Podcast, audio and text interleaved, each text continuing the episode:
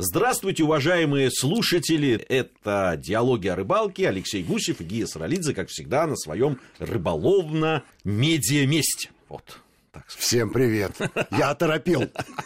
Вот умеешь ты сказать. Да. Вот что значит профессиональный ведущий. Выкрутился. Сложнейшая была ситуация. Не На тебе, с Только блеском. началась С блеском. С блеском.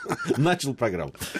Э, Сегодня неожиданное у нас место, э, о котором мы будем рассказывать, ну, географическое я имею в виду. Э, Кстати, рыба будет достаточно знакомая всем, но место для рыбаков, для рыбаков российских, во всяком Все знают случае, это место, но никто не думает, что там можно, Ну, можно ловить рыбу, да. Я не- не- неоднократно, был в этой стране и в этом месте, и рыбаков видел, но сам никогда не рыбачил. А что так? Что таки?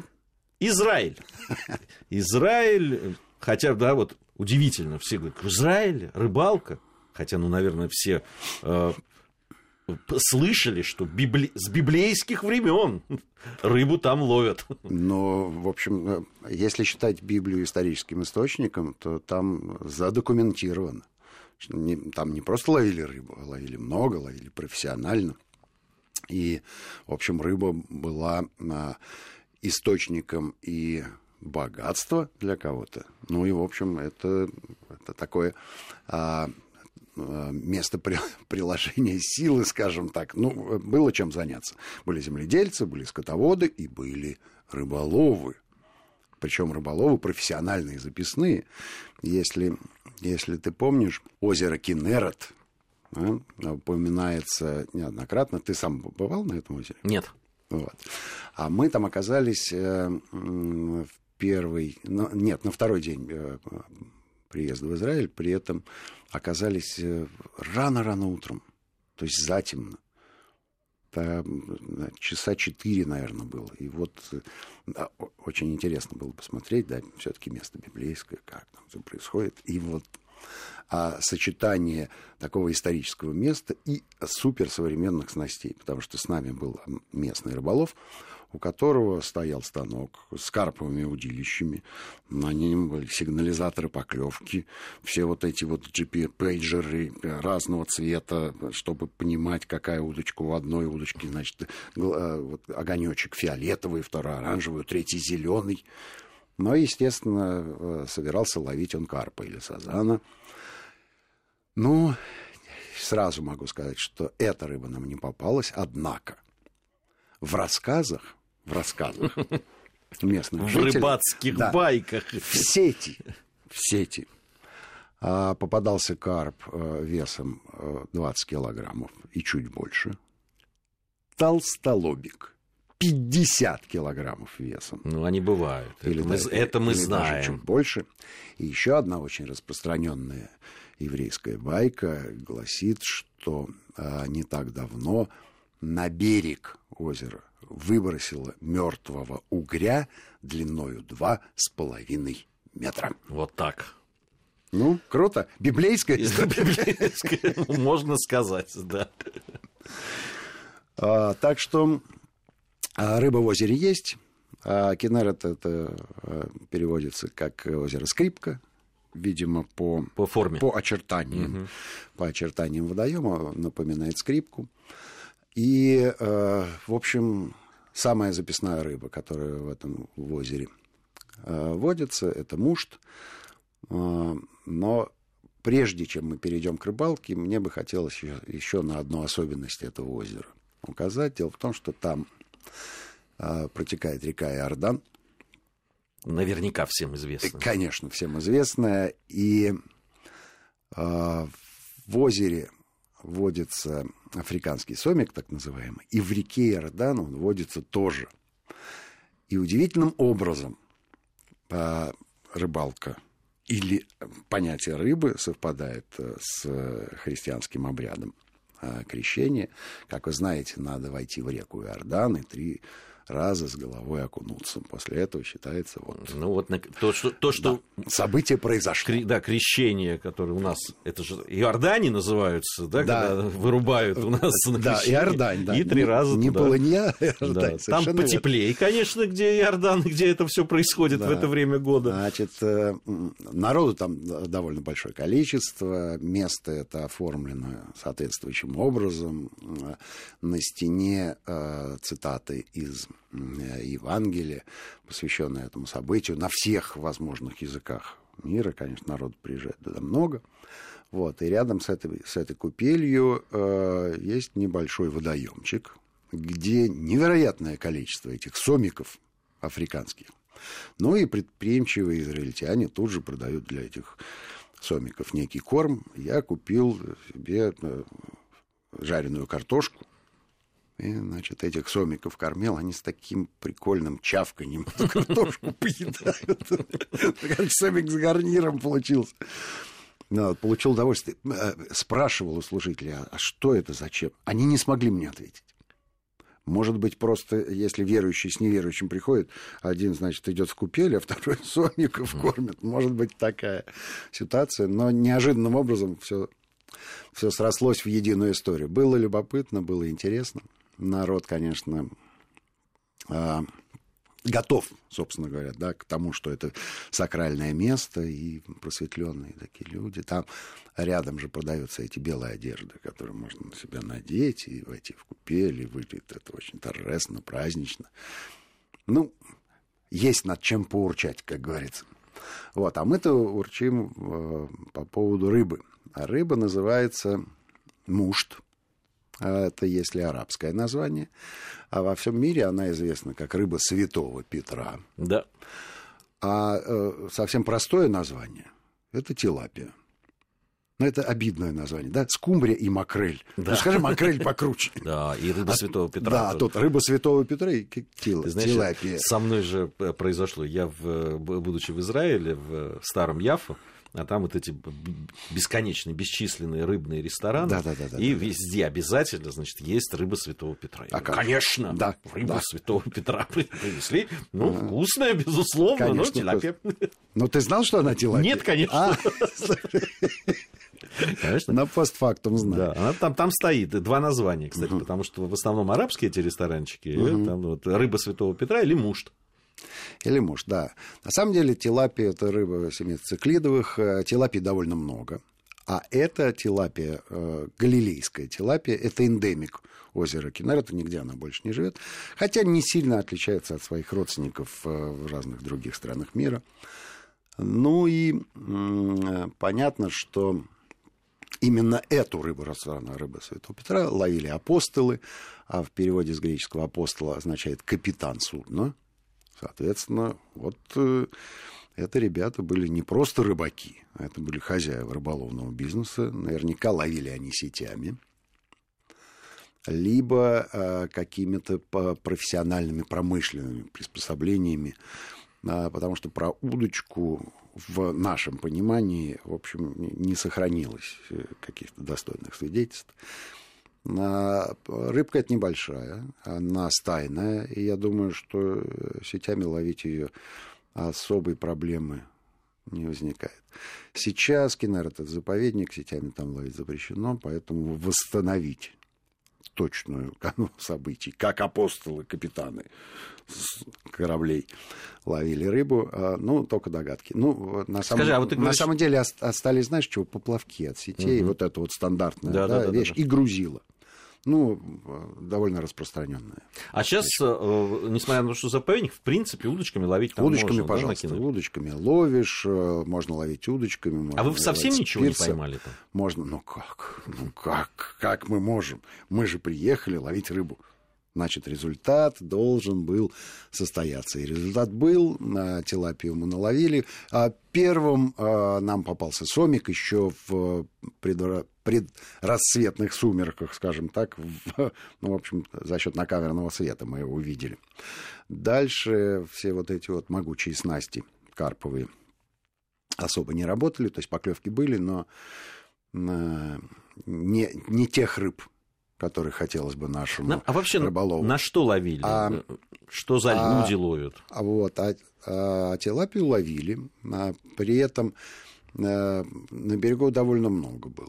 Довольно много было рыболовов. Были рыболовы и на лодках. Я не знаю, на что ловили они и как. А с нашими э, было очень просто, потому что кому не подойдешь, все прекрасно говорят по-русски. И либо это местные жители. Слушай, это вот это, да. вот, по-моему, вечная история. Хоть в Израиле, хоть во Франкфурте, да, идешь по этой набережной этого Майна, который... Видишь рыболова? Видишь рыболова, ну, вот из десяти случаев в девяти это наши люди.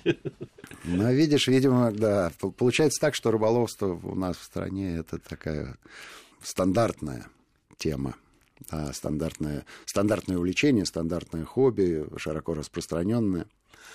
И, то, и в Израиле примерно такая же история. Ну, вот часть людей, с которыми мы разговаривали, это местные жители, которые просто приезжают на, на выходные, а это был не выходной день, а у, двух там людей просто выходной случился в будние дни.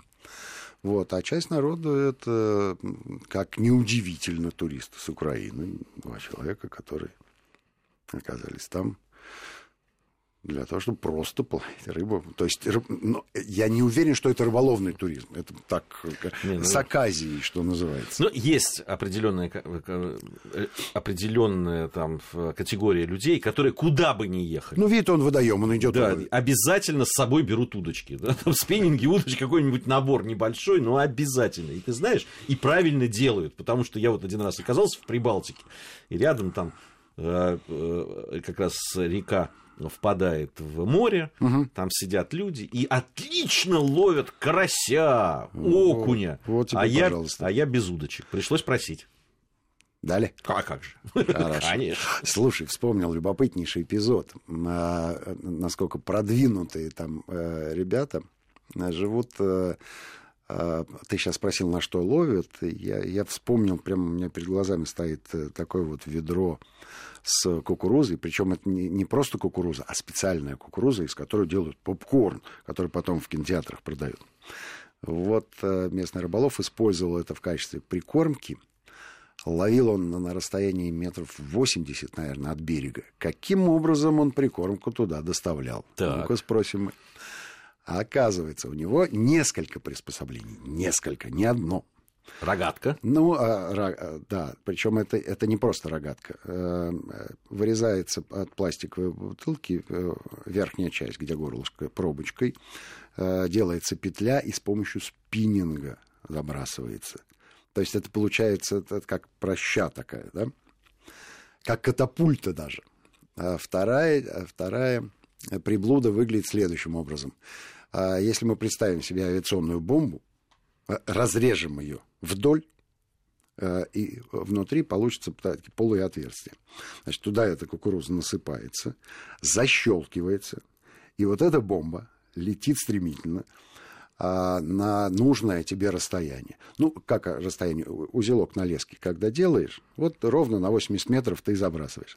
От удара об воду она раскрывается, и обратно, когда он ее тянет, получается такой, знаешь, как, э, как, э, как птички бегут по воде. Такая любопытная, любопытная история. А третье, ну, э, наверное, уже многим знакомое, это радиоуправляемый кораблик. кораблик, да, с, с таким... Слушай, а зачем же все три-то ему? Ну, знаешь, человек увлекается. Ну, увлеченный человек и есть возможность. Вот. А кораблик, на самом деле, привезли уже днем его друзья. А, мы поэкспериментировали. А, на самом деле, к тому времени, как они приехали, для нас ситуация на водоеме уже была вполне понятна. Вот. А ловят э, на кормушечки и либо крючочки на коротеньких поводках в эти кормушечки вставляем да, и тилапия, э, в общем, ковыряясь в кормушке, э, может э, попасться на крючок. Либо на крючок под, подсаживается та же самая кукурузка. А вот в кормушку забивается, ну, прикормочная смесь. Может быть, любая. Может быть, любая, все, все в общем, виды, ну, вообще, которые используют. Ну, на, на фидер мука... похоже все это, конечно же. Да, похоже, похоже, похоже. Спросишь у меня уловисто ли место это? Сколько там рыбы? Могу так тебе сказать. Когда мы приехали, мы рассчитывали на поимку серьезной рыбы.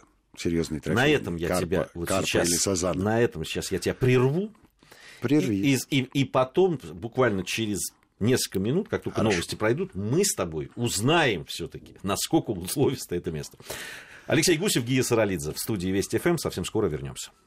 Продолжаем нашу программу. Говорим о Израиле. Остановились мы с Алексеем Гусевым на самом интересном месте. Самое интересное место э, заключалось вот в чем. Э, Когда мы приезжали, э, приехали на это озеро, э, сказали, что по тилапии, ну, нам интересно было поймать рыбу Святого Петра. Рыбак сказал, сейчас не сезон. Сейчас не сезон. Надо было либо там приезжать раньше на месяц, а или где-нибудь в конце августа. Вот тогда тилапия пойдет. А сейчас попробуем половить карпа. На самом деле получилось все наоборот. Карпа мы не поймали, как я уже говорил, поймали сомика. Тилапии было поймано какое-то количество. Нам много же не очень нужно. Да, тем более, что мы на нее, собственно говоря, и не рассчитывали, и не ориентировались. Тем не менее, на наш большой спиннинг сначала попалась тилапия, а потом э, соседи э, в количестве четырех или пяти человек э, довольно бодренько стали тилапию эту вытягивать. У нас с собой же всегда есть проверочная камера.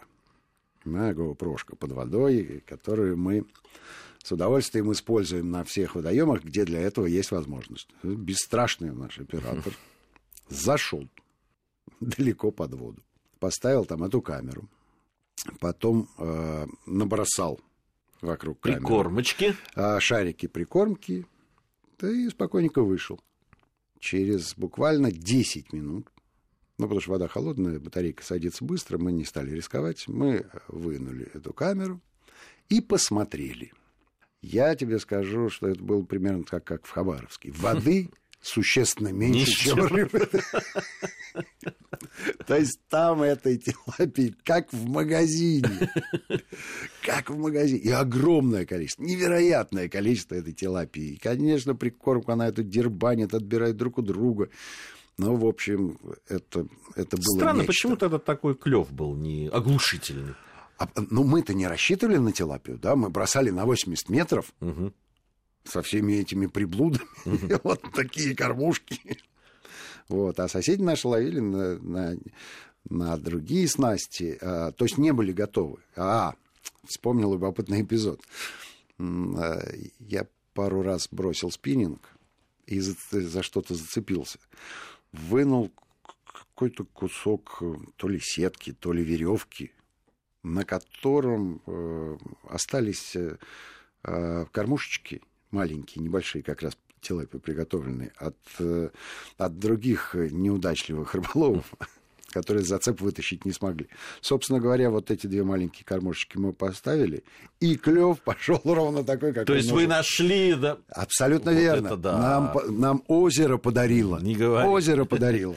Понимает, люди приехали снимать изда- Да. издалека.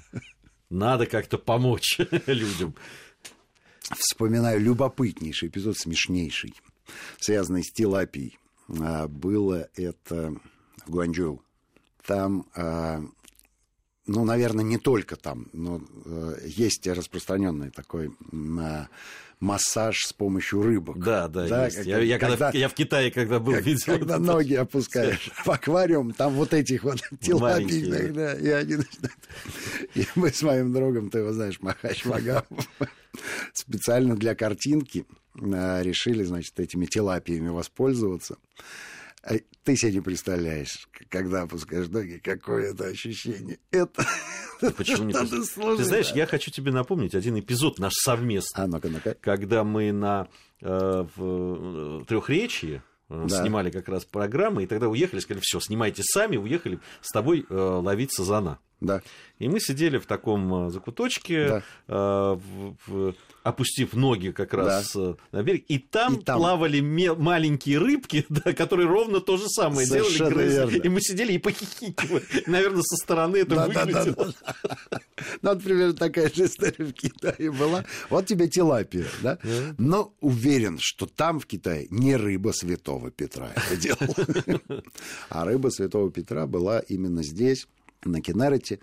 И надо сказать, что а, удовольствие это мы получили в итоге. Э, Еще и потому, что у нас с собой все было. Я имею в виду, что у нас была соль, у нас был лимон, у нас был газовый баллон, у нас было оливковое масло. Подготовились И вы. у нас была сковорода. То есть вы, вы- это случайно все у вас оказалось, или вы все-таки А, рассчитывали? Нет, ну, нет, мы- сковорода была большая, мы рассчитывали, что с азанчиком пожарим. Но по- получилось так, что пожарили мы мушта, и э, прекрасно э, получилось блюдо. Э, Человек, который с нами был, знает секрет, который ему подсказали, как он сказал, то ли в Томске, то ли в Иркутске, где-то там. Ну, это- тот, Где обычно тилапию готовят. ну, где обычно готовят рыбу, как, или Красноярский, ну, в общем, он режиссер по образованию, поэтому страну объездил. А рыбак из него никакой. А вот кулинар прекрасный. Так бывает. И это очень хорошо. В компании а, такой человек всегда нужен. Он просто делал по- поперечные насечки вдоль всего тела рыбы, как э, легко догадаться, тилапия не, не, филе.